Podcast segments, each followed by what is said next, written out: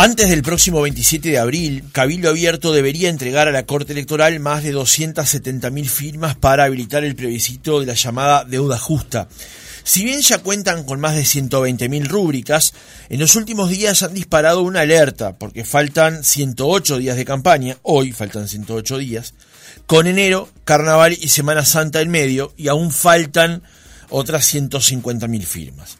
Desde el partido conducido por Guido Manini Ríos entienden que mucha gente no sabe de la campaña, pero que cuando se les informa están dispuestos a firmar. Y allí el desafío se transforma en logístico. A todo esto, y según una crónica del Observador, el ministro de Vivienda y Ordenamiento Territorial, Raúl Lozano, pidió en la última Junta Nacional de diciembre del partido que Cabildo siga negociando con los otros partidos políticos para encontrar una solución legal antes de llegar a un plebiscito que atienda la realidad de los deudores a través de la Constitución. ¿Hay riesgo de que Cabildo no llegue a las firmas? ¿Cómo afrontan el desafío de recoger las que faltan? ¿Incide la opinión contraria de sus socios de coalición a que la recolección no vaya a una, mayor velocidad? Lo conversamos en nuestra entrevista central con Álvaro Perrone, diputado de Cabildo Abierto. Perrone, ¿cómo le va? Buenos días, gracias por acompañarnos. ¿Qué tal? Buen día. Gracias por la invitación. Bien, decía en introducción del reportaje que ya llevan recolectadas unas 120.000 firmas. Me comentaba antes del reportaje que actualizan cada 15 días. ¿Este es el último registro que tienen? Sí, eh, ronda por ahí las 120.000 los últimos registros. En estos días no estamos teniendo registro, bueno, por toda la situación de, de, verano, de licencias principalmente. Pero sí, ese es el número en el que estamos aproximadamente. Antes de pasar a los detalles de las campañas, las firmas, y demás, es bueno recordarle a la audiencia eh, cuáles son los puntos que ustedes están sometiendo justamente primero a la firma y eventualmente luego a un plebiscito. ¿Qué es lo que busca el planteo de la deuda justa, como lo ha llamado Cabildo sí, exactamente. Acá la problemática que tenemos es ese millón de uruguayos en el clearing, 700.000 uruguayos catalogados de incobrables por Banco Central, que no van a salir nunca de esas deudas si no es a través de una ley de este tipo, de, un proyecto de este tipo, donde el Estado eh, de alguna forma termina interviniendo, aplicando la, la ley. Lo que se busca en la papeleta son dos puntos, si bien Cabildo Abierto había presentado proyectos que son bastante más extensos, tuvimos que hacer una papeleta que fuera eh, lo más eh, simplificada posible para poder explicar claramente que, por qué pedimos la firma. El primer punto tiene que ver con la reestructura de deuda. ¿Qué significa esto? La persona que hace 10, 12 años pidió un crédito de 10, 20 mil pesos y hoy debe más de un millón, porque las multas, intereses, todo eso se le hace una bola de nieve, pueda pagar su deuda y por eso nosotros decimos la deuda justa. ¿Cómo eh, decimos nosotros de reestructurar la deuda? Es, eh, se pasa la deuda inicial, el capital inicial que se tomó, a unidades indexadas, se transforma al día de hoy la unidad indexada, hay una actualización del dinero, ahí este, si es una financiera o es un banco, lo que sea, no pierde eh, porque el dinero se actualiza a través de la unidad indexada, y se le aplica un 4% de interés anual eh, por todo concepto. Entonces ahí la persona va a poder salir de esa muerte civil que llamamos nosotros, va a poder pagar, va a poder llegar a un acuerdo y también la financiera o los bancos van a poder también recuperar eh, capital que habían prestado. Ese es el punto de la reestructura de deuda, de la deuda justa que nosotros llamamos. Y el segundo artículo tiene que ver con un tope en la usura, ¿no? que nosotros... En las tasas de interés. En las tasas de interés, con un, de un 30% también por todo concepto anual, y ahí es, donde hemos recibido más críticas principalmente en eso, sobre todo en los sectores financieros que han ido por, por las delegaciones en el Palacio, eh, financieras, cooperativas, asociación de banco privado, Banco Central, Banco República. Eh, nosotros decimos que un 30% de interés anual es un interés eh, importante, que cualquiera que preste plata a ese interés anual va a obtener muy buenas ganancias. Lo que pasa que hoy tenemos tasas que llegan hasta casi el 200%, sobre todo en, bueno, tarjetas de crédito y demás que, que las tasas son muy altas. Esos son los dos puntos que nosotros estamos recolectando la firma. El principal punto a atacar, a dar soluciones, es el primer punto, la reestructura de deuda, por toda esta gente que está en esa situación. Eh, gente que ahora salimos de la pandemia, mucha gente que quedó sin trabajo en la pandemia, que perdió el trabajo, le costó recuperarlo, que venía pagando un crédito, que ya se le van una o dos cuotas y ya después no lo puede alcanzar más el crédito. Entonces, bueno, eso es donde se hace la bola de nieve, que se le aplican intereses, intereses, intereses, y que de alguna forma, si no es por esto, no va, no va a poder eh, salir. Nosotros intentamos, eh, de todas las formas posibles, llegar a acuerdos en el, en el legislativo, en el Parlamento, para poder aprobar estos proyectos. Este proyecto se presentó hace más de tres años en diputados y en el Senado a la vez, para que por las dos cámaras a la vez fuera corriendo y se fuera estudiando. Pasó algo, eh, que, la verdad que no, no, sé ni cómo definirlo, que fue que en el Senado se votó la, la comisión, para la gente que, que, nos está escuchando, que entienda el funcionamiento, la comisión es una mesa de pocos legisladores donde se aprueba pasar al plenario, el plenario es donde todos los legisladores ahí levantan la mano. Bueno, cuando llegó al plenario, ahí las manos no estuvieron, sonaron los teléfonos y la, la votación no, no, estuvo, no tuvo la, la mayoría y el proyecto se frenó. Sí, lo, sorprendente de esa sesión de, del plenario, diputado Perrone, es que eh, el que de alguna manera insistió con el que el tema se frenara fue el senador en ese momento, Gustavo Penades, que no integraba la comisión que había analizado el tema. Exactamente, en el Senado se analizó en Constitución y Códigos, en esa comisión, ahí no estaba Penadez, pero bueno, fue de alguna forma el que estuvo al frente, sí, de las conversaciones y las negociaciones para que no, para que no se votara, que ahí el Frente Amplio también da, vuelta al voto de lo que había sido la comisión. Porque de todas eh, maneras, si hubiese tenido los votos del Frente Amplio, más los de Cabildo Abierto o, y, algún otro se aprobaba. Se aprobaba, exactamente, se aprobaba y ahí pasaba a la segunda Cámara, en ese caso a diputado, que ya veníamos con el trayecto estudiado de, bastante tiempo. Porque Ahí ustedes señalan que hubo un tema con el Partido Nacional en particular, por esta situación del senador en ese momento Gustavo Penades, pero también con el Frente Amplio, que si bien apoyaba la iniciativa, en ese momento, en función de la correlación de números, eligió cambiar de opinión. Hay una realidad y que nadie se ofenda con esto. La política económica del gobierno del Frente Amplio, del Ministerio de Economía, del Banco Central y la de hoy son exactamente iguales. Entonces el Banco Central también siempre estuvo en contra de este proyecto. Y el Banco Central nosotros entendemos que ese día debe haber llamado para que esto no saliera adelante. Y bueno, la llamada deben haber sido a todos los partidos porque ahí los partidos frenaron su, su, su voto. Entonces, bueno, lamentablemente ahí no se apoyó ¿Qué dijimos nosotros como partido? Este tema tenemos que seguirlo adelante. Nosotros analizamos los plazos de recolección de firmas y sabíamos que eran plazos eh, ajustados, pero nosotros acá tenemos que actuar.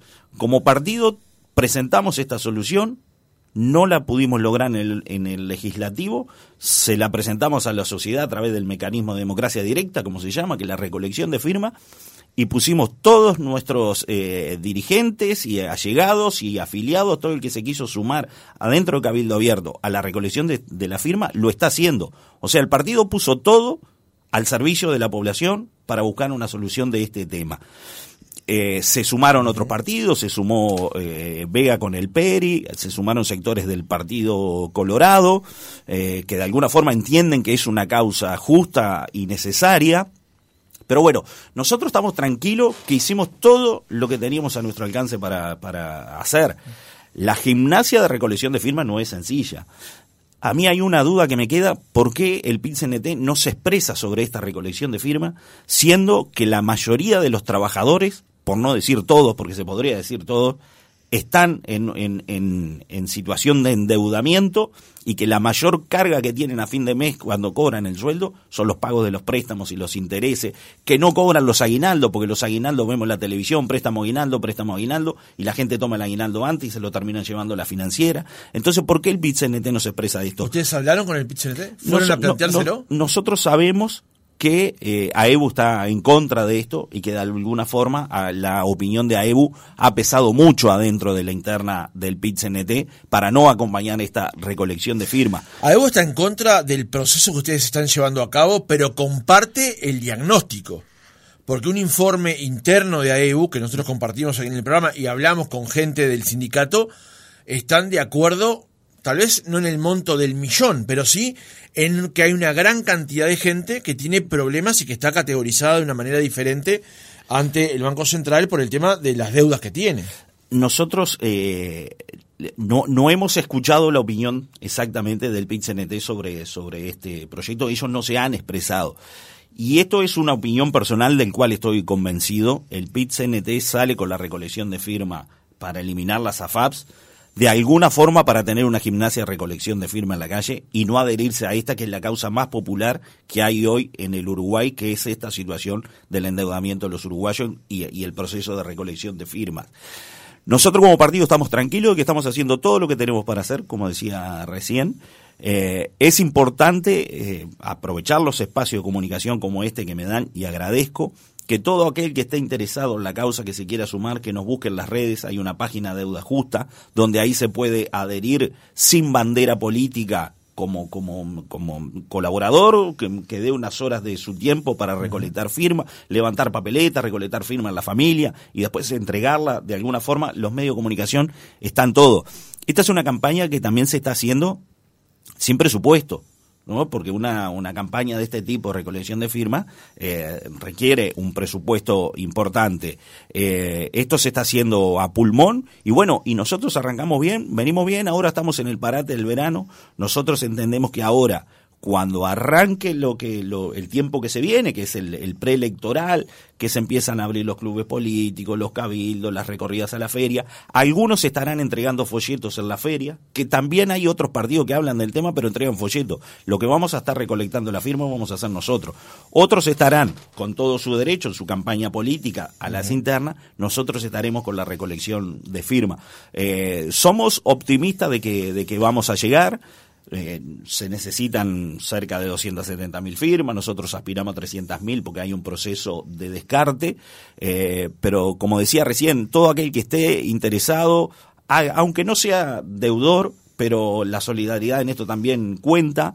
Acá nadie está diciendo que nosotros estamos planteando un perdón a Tuti, aquel el avivado que se hizo el vivo y compró un celular y no va a pagar más. No, acá hay gente que nosotros incluso encontramos eh, situaciones que vienen de la crisis del 2002 cuando estábamos tratando la reforma de la seguridad social. Gente que tenía un almacén, un kiosco, debía unos pesos en el BPS, se fundió, tuvo que cerrar, no pudo pagar, se le hizo una bola de nieve con el Estado y ese es un punto interesante de por qué eh, los otros partidos no deciden acompañar las últimas propuestas de Cabildo en este tema, que nosotros lo incluimos en la papeleta.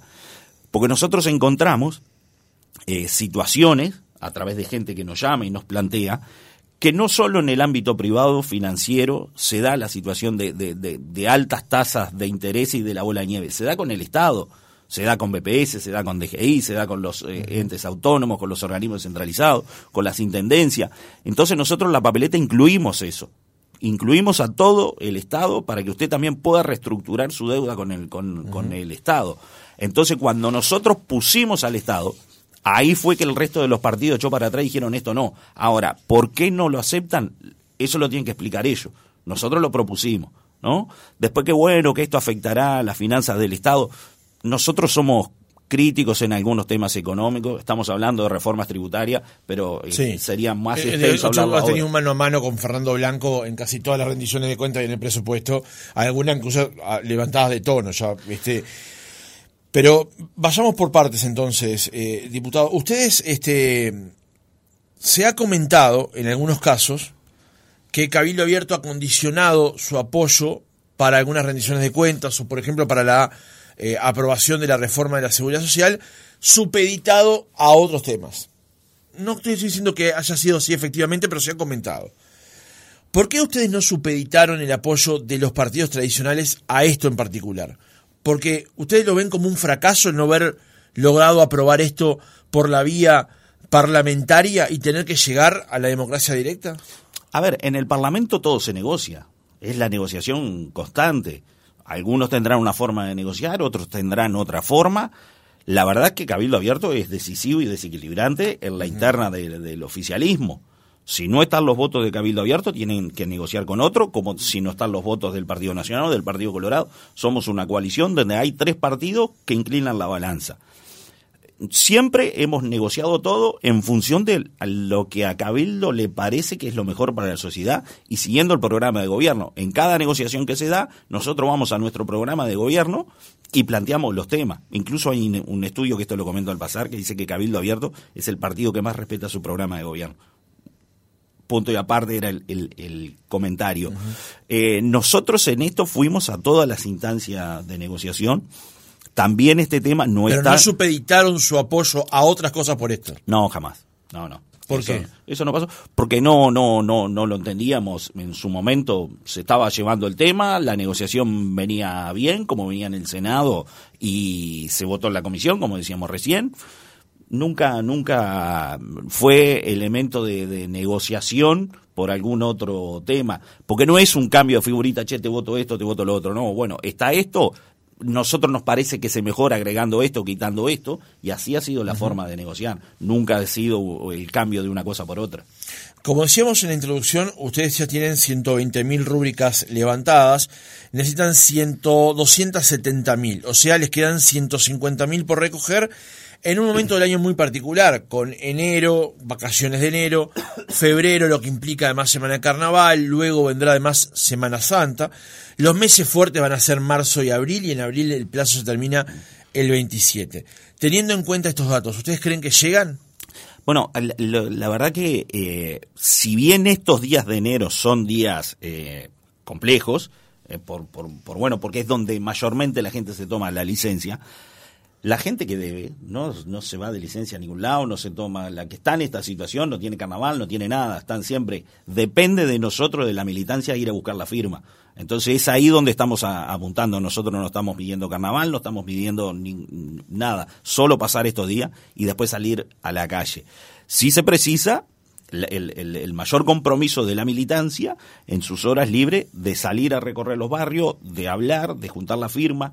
Nosotros, ese es el camino que tenemos eh, trazado. O sea, esas fechas que hay de vacaciones a nosotros no nos cambia eh, la forma de, militar o de salir a, buscar la firma. ¿No le cambia la forma de militar?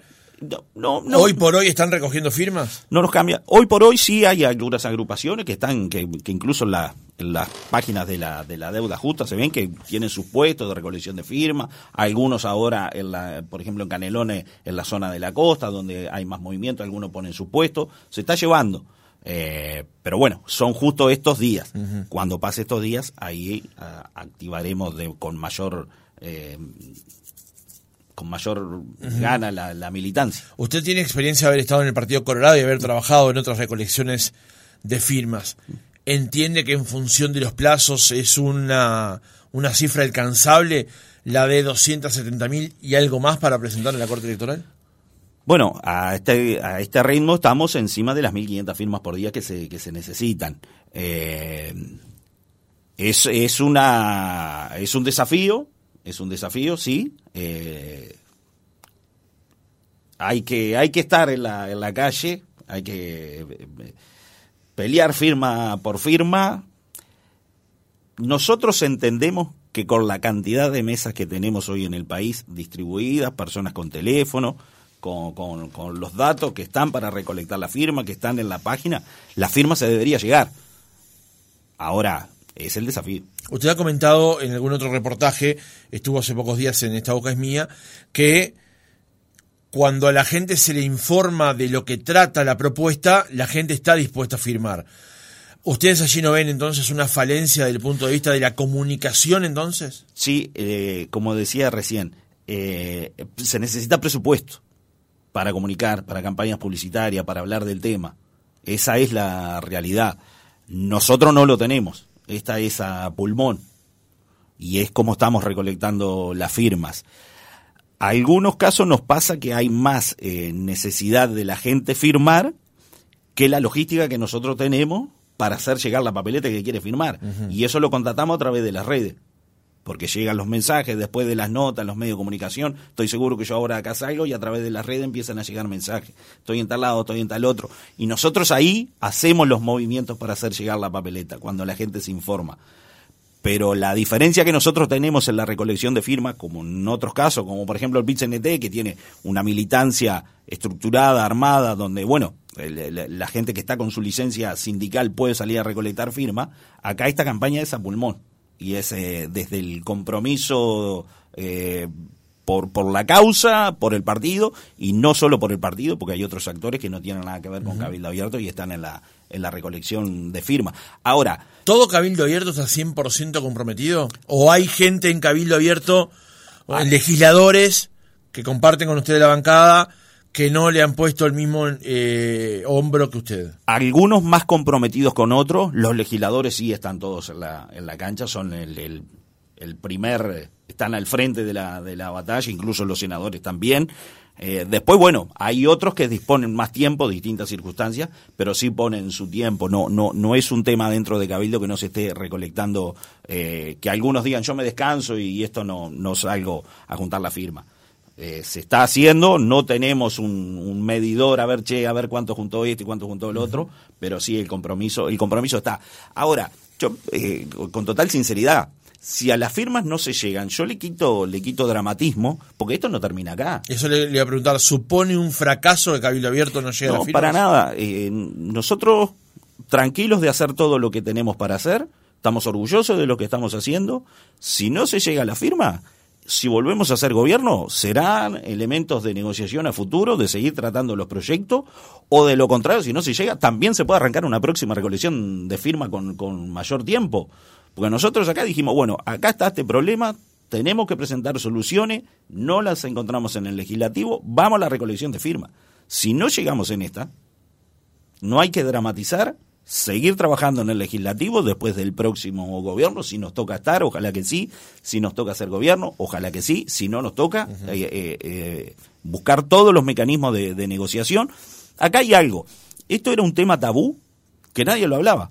Cabildo Abierto lo puso arriba de la mesa. Y, hace bastante tiempo cuando se presentaron los proyectos. Enseguida también hay otra cosa, ¿no? Nosotros sabemos quién está del otro lado, porque nosotros acá estamos, eh, de alguna forma, eh, molestando a poderes muy pesados, que es el mundo financiero, la banca privada, la financiera, las cooperativas de crédito. O sea, sabemos todo lo que hay del otro lado. Eh, también sabemos que molesta dentro del Estado esto, porque nosotros incluimos las deudas con el, con el Estado adentro del proyecto. Entonces, pero el Estado lo conduce usted también. Exactamente. Sí, yo conduzco el Estado, pero yo no manejo el BPS. No, no, no, no manejo la UTE. No manejo Antel. Pero tiene director en UTE y este, tenemos director en, UTE. En Antel no, pero en UTE sí. Sí, en UTE sí, pero no, no es el que manda en la UTE. ¿No? Es, lo integramos. Eh, no podemos definir concretamente todo lo que queremos porque no somos la mayoría en el, en el directorio. Si usted me dice adentro de la UTE todos los directores son suyos, bueno, ahí podemos hacer lo que queremos, pero si no, no podemos. Si pudiéramos hacerlo, no tenga duda que lo haríamos. Nos han dicho también que nosotros lo único que queremos es recolectar firmas.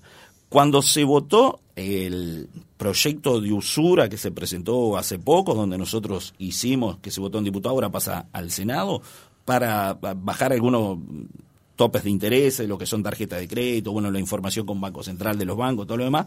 Nosotros dijimos, a nosotros que nos dicen que lo único que queremos es recolectar firma, le presentamos los dos artículos que nosotros tenemos en la papeleta, los presentamos a la votación en el plenario esa noche y los pusimos a votación. O sea, todos están preocupados por el tema. Pero esa noche ahí no se votó, el único que lo votó fue eh, Cabildo Abierto. Entonces, si nosotros nos dicen que lo único que quieren recolectar es firma, lo pusimos a votación, ahí se votaba y terminábamos con la firma. No es así, lo que nosotros queremos es buscar eh, una solución porque es un problema real que tiene, que tiene el país. Ahora, más allá de que usted intente no dramatizar para un partido político que se pone como objetivo llegar a una determinada cantidad de firmas, ni siquiera estamos hablando de octubre, de firmas, no llegar a recolectar 270 mil firmas, eh, supone un varapalo importante. Bueno, pero si hay algo que, que nos pasa a los que estamos en política, es eh, la que no siempre se logran los objetivos deseados. Nosotros arrancamos una campaña que queremos llegar a la presidencia, yo fui candidato a intendente, quería ser intendente. Entonces, sabemos que no es sencillo llegar a los objetivos principales. Nosotros entendemos que estamos en las posibilidades, de que podemos llegar. Tenemos trabajo interno que hacer, que lo hemos intercambiado las últimas horas, de los mejores caminos de comunicación. Y acá hay una realidad, es un partido político que se puso a servicio de la, de la población, como tiene que ser, con todos sus recursos, los tiempos son ajustados, las firmas son una cantidad importante, veremos cómo compaginamos todo eso. Bien, diputado, le cambio de tema eh, en, el mismo reportaje. Eh, por estas horas Ecuador está viviendo una situación de tensión muy importante, recién hablábamos con un colega desde ese país y nos contaban los episodios que ocurrieron ayer, pero que en realidad ya viene de tiempo atrás y está muy vinculado con el tema narcotráfico. El tema narcotráfico incide directamente en el tema seguridad pública y en este mes de enero ha sido un tema sensible también en nuestra agenda periodística el tema del narcotráfico y la violencia, los asesinatos que ocurrieron en una semana entre Navidad y fin de año y cómo se está respondiendo desde el Estado justamente a esa situación. Tenemos un ministro del Interior que es relativamente nuevo en el cargo, aunque estaba en la estructura del ministerio desde hace un tiempo. ¿Cómo está evaluando el escenario de la seguridad hoy por hoy en Uruguay? Bueno, eh, esos días de esa cantidad de asesinatos, 15 en tres días, después tuvimos 5 en dos días, eh, preocupación, sí, mucha preocupación. Eh, siempre es bueno recordar algo que yo siempre lo pongo arriba de la mesa cuando hablan temas de seguridad. A nosotros nos votaron principalmente por la situación de inseguridad que se vivía en el país. Nosotros entendemos que no se ha hecho todo lo que se tiene que hacer en seguridad y hemos sido críticos y lo hemos marcado en todas las instancias que han habido de interpelaciones, de negociaciones, de reuniones. Eh, Cabildo Abierto hizo propuestas, se las llevó al ministro Larrañaga en su momento, se las llevó al ministro Heber después, Martinelli ya estaba en, el ministerio cuando Cabildo hizo las propuestas. Bueno, nosotros no hemos sido contemplados en esas propuestas que estamos eh, haciendo. Acá se necesita una mayor, son parte de las propuestas que nosotros decimos, una mayor presencia policial en los barrios, se necesita volver a que la policía esté en el territorio, porque hay algo que nosotros siempre decimos, no se puede controlar lo que no se conoce. Hoy se cometen delitos que viene de la gestión anterior y en esta no cambió con la eh, que, la policía se las distribuyó en zonas, entonces se comete un delito, la policía va, pero cuando llega no conoce absolutamente nada de la situación donde se cometió el delito, quién vive en el barrio, dónde están los problemas, dónde puede haber una boca. Entonces lo que nosotros decimos es, se precisa mayor cantidad de efectivos policiales, mayor cantidad de patrullaje, mayor cantidad de comisarías en los barrios y que las comisarías tengan capacidad de acción, que tengan posibilidad de investigar, de hacer seguimiento, de saber quiénes son los que salen en la madrugada a trabajar, quiénes son los que llegan, donde hay movimientos extraños, hacer un trabajo de inteligencia. ¿Nada de eso se hizo en esta gestión? Hasta ahora nosotros entendemos que no, por el seguimiento que nosotros venimos haciendo. Sigue esa política desde la zona, controlar, o sea, en esa zonificación que se le dice, de ir a controlar el delito después que el delito ya pasó. Entonces no hay una eh, actividad de de represión sin duda que se necesita después, pero también de, preservar antes de que se cometa el delito, de poder estar con la policía presente. Para todo eso se necesitan recursos. ¿no? Mayor cantidad de policía, mayor cantidad de móviles, para la prevención se necesitan recursos. Mayor cantidad de comisaría, eso cuesta plata. Yo lo que digo que atrás de esto hay una decisión económica, ¿no? Política económica. ¿Por qué? Nosotros vemos ahora estos días Hoy lo miraba al ministro Falero, que está recorriendo muchos medios de comunicación, hablando de que el Ministerio de Transporte invirtió más de mil millones de dólares en la ruta. Si yo fuera el que tengo el poder de decirle al Ministerio de Economía o al Ministerio de Economía, che, mil millones de dólares a las rutas no, vamos a poner 200 por lo menos en la policía en seguridad, mayor cantidad de móviles, mayor cantidad de efectivos, mayor cantidad de comisaría, instalación de cámaras, inteligencia, tecnología.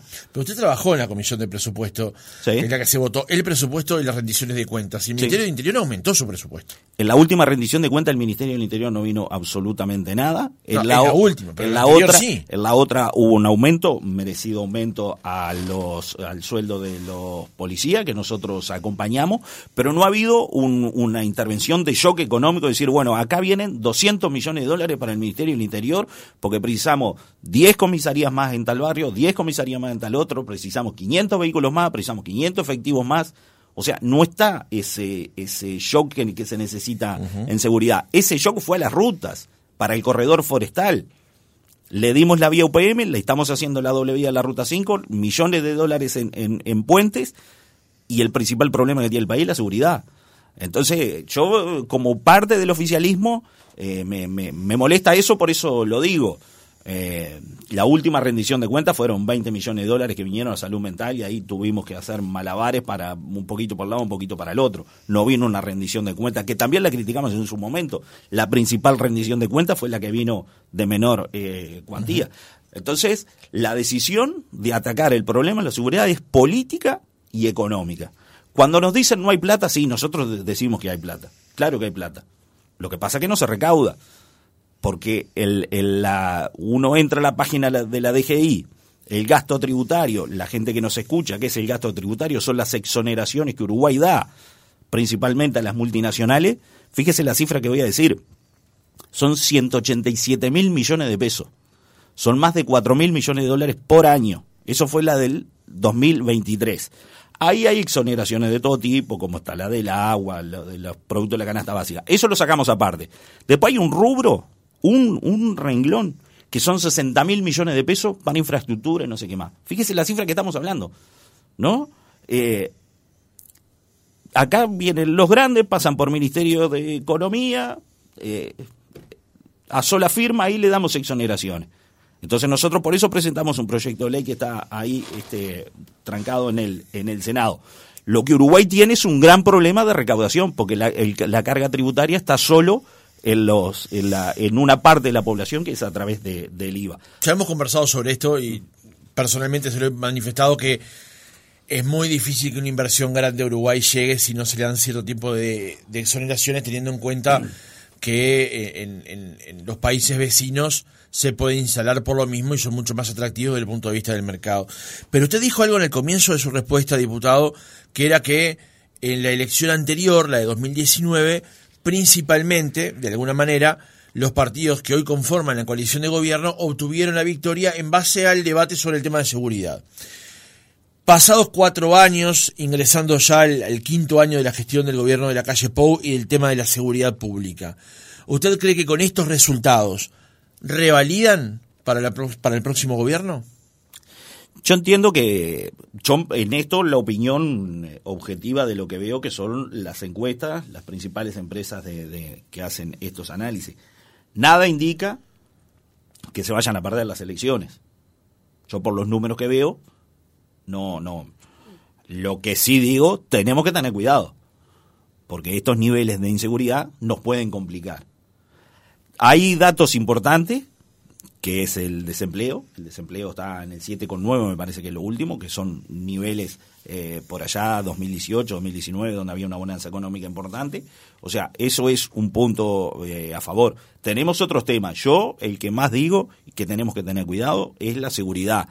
¿Cómo vamos a atacar la seguridad ahora? Bueno, eh, no tenemos posibilidad de aumento de, gastos en el Ministerio del Interior, porque ya la última rendición de cuenta pasó.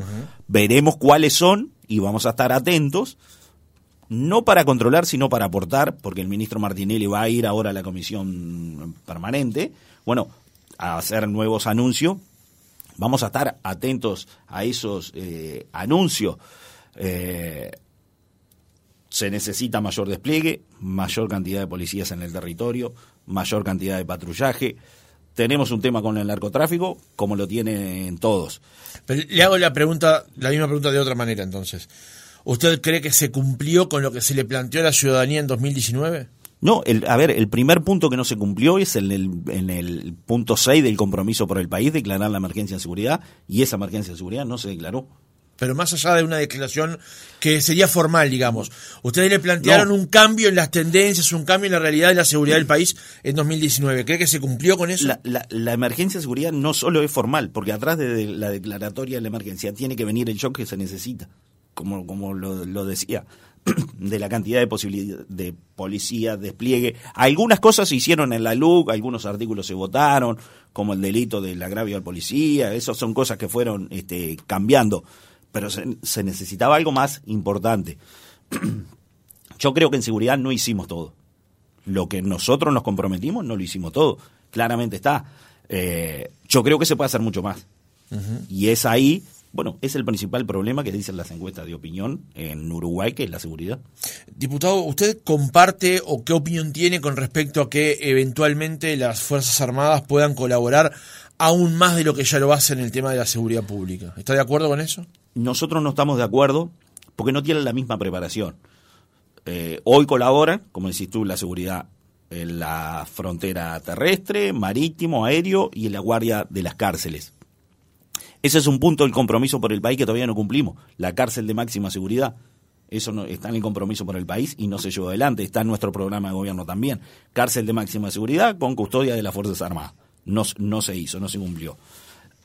El, el tema de las Fuerzas Armadas en la calle es otra preparación, es otro armamento el que se utiliza. No están preparados para lo mismo. Entonces nosotros decimos, los que proponen las Fuerzas Armadas en la, en la, en la calle son los mismos que se negaron a votar el aumento del sueldo a los militares. Un militar hoy cobra 33 mil eh, nominales.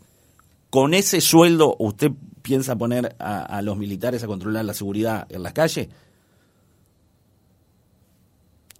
Cuando un policía gana 50 mil, así un reclamo siempre de Cabildo que los soldados cobren lo mismo que los policías cumplen tareas similares como la guardia de la cárcel. Eso no se llevó. La última rendición de cuenta fue una negociación intensa, importante, por ese aumento que, se logró. Bueno, eso no está. Lo otro, usted va a poner más efectivos en la calle, los tiene que preparar. Prepararlo significa, bueno, toda la preparación o el conocimiento que tiene un policía. Porque un policía cuando va a actuar tiene determinados conocimientos más, allá de, su función de policía, el conocimiento, bueno, legales de cómo actuar, todo eso, el militar está preparado para otra cosa. Y, y, preparado utilizando otro tipo de arma. Si usted va a preparar a esa persona para que sea policía, entonces, bueno, terminamos en un policía más. No cambia nada que el militar esté en la calle. Si usted me dice, no, queremos, bueno, que los barrios, que hayan destacamentos de control, de todo eso, esos mismos destacamentos de control lo puede hacer la policía debidamente preparada. ¿no? No es que el militar esté eh, preparado eh, en forma inferior, por decirlo de alguna manera. No, el militar está preparado para otra cosa, no para esto. Eh, en el cierre de la entrevista, diputado, a partir de lo que fue la destitución de la ministra Moreira, de parte del presidente de la República por aquella entrega de, tan polémica de una vivienda de parte de en ese momento la titular de la cartera, parece que la relación entre Cabildo Abierto y el presidente de la República o parte de la coalición se vio eh, por momentos afectada. ¿Cómo evalúa hoy el vínculo con el presidente de la República y puertas adentro de la coalición? A ver, el, vínculo es correcto. Eh, nosotros tenemos claro en lo que estamos y que acá no estamos para ser amigos. Nosotros somos parte de un gobierno y lo principal es llevar adelante un buen gobierno y las medidas que se tomen para mejorar la calidad de vida de los uruguayos. El tema de la eh, senadora Moreira es un tema que ya está, es un tema que está laudado y eso no nos tiene que, que cambiar en lo más mínimo cómo tenemos que seguir a futuro. Nosotros sabemos. fue distinta la relación a partir de ese momento. Hubo más tirantes en la relación a partir de ese momento. Pero, pero nosotros no podemos supeditar lo que es un gobierno a relaciones personales. Las relaciones personales son otra cosa y nosotros tenemos que enfocarnos en lo que tenemos que enfocarnos. No todos adentro del gobierno tienen la mejor relación o la, o la mejor eh, imagínese cinco partidos integrando una coalición de gobierno con muchos sectores, pero es así la política, no solo en esta coalición de gobierno, adentro de los partidos, adentro del Frente Amplio, adentro de toda organización política, hay diferencias intensas, muchas veces sin diálogo, que eso no puede afectar de ninguna forma lo que es el objetivo principal, que es llevar adelante un buen gobierno. Para nosotros eso es un tema laudado, nosotros estamos pensando a futuro siempre en clave de la coalición, sí marcando adentro de la coalición, nosotros decimos que adentro de la coalición, Cabildo Abierto va a ser quien lleve los cambios que se necesitan sin volver atrás. También estamos pensando en otras coaliciones como son las departamentales. Nosotros tenemos claros los, objetivos para adelante. Ninguna relación personal puede afectar un gobierno.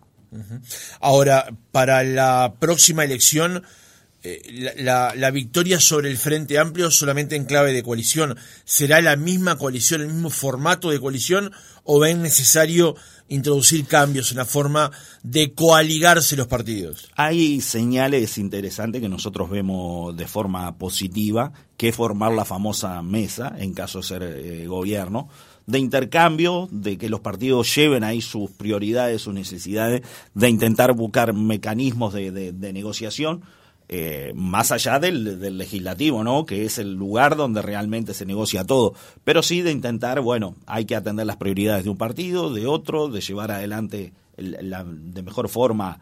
Nosotros siempre lo reclamamos eso, no, no solo fue Cabildo Abierto el que lo reclamó, hubieron otros actores de la coalición que también reclamaron el funcionamiento de la mesa. El presidente de la República optó por otro camino, está en todo su derecho y así lo, así lo llevó. Nosotros entendíamos que la mesa era importante. Hemos visto, sí, eh, declaraciones del precandidato hoy, Álvaro Delgado, de decir que la mesa sería interesante formarla y trabajar. Esos son este, señales positivas que nosotros vemos para adelante de, de buscar un mejor funcionamiento. ¿Salinas vuelve? ¿Lo va a hacer volver? ¿Lo estaba convidando a que vuelva? Eh, la gente empieza a preguntar, el periodismo empieza a preguntar porque se llegan los tiempos electorales. Yo soy, primero, tengo una muy buena relación con Salina, soy muy respetuoso de su decisión personal, familiar. Hasta el momento Salina no ha dicho que vuelva a la política, pero es como un reclamo constante de, la dirigencia, de, de allegado, de votante, la prensa pregunta dejó una imagen muy alta, un nivel de popularidad que la verdad que, que, son esos casos que sorprenden, ¿no? Porque, este, pero bueno. ¿Es un activo de Cabildo Abierto, Salinas? Más que de Cabildo Abierto, de la coalición o del país. Eh, el manejo de la pandemia, eh, nosotros lo defendemos. Eh, nos parece que fue un manejo correcto, así la población lo tomó. yo creo que para la coalición sería importante, para Cabildo sin duda. ¿En dónde? ¿A nivel nacional, como diputado, como senador, como candidato a, vicepresidente, como candidato a intendente? Imagínese que no, desde el respeto que yo le tengo por la decisión que tomó, menos le voy a poder adjudicar algún lugar. Eh, Pero si fuera usted, ¿dónde lo, si fuera el técnico usted de Cabildo Abierto, ¿dónde lo pone a Salinas como jugador? Bueno, yo este. Manini es el candidato a presidente, es el líder del partido. Sí Después de eso, yo le doy la llave y le digo, juegue donde usted quiere. Así lo tomo yo. Álvaro Perrone, diputado de Cabildo Abierto, gracias por haber estado otra mañana con nosotros. Gracias a ustedes por la invitación.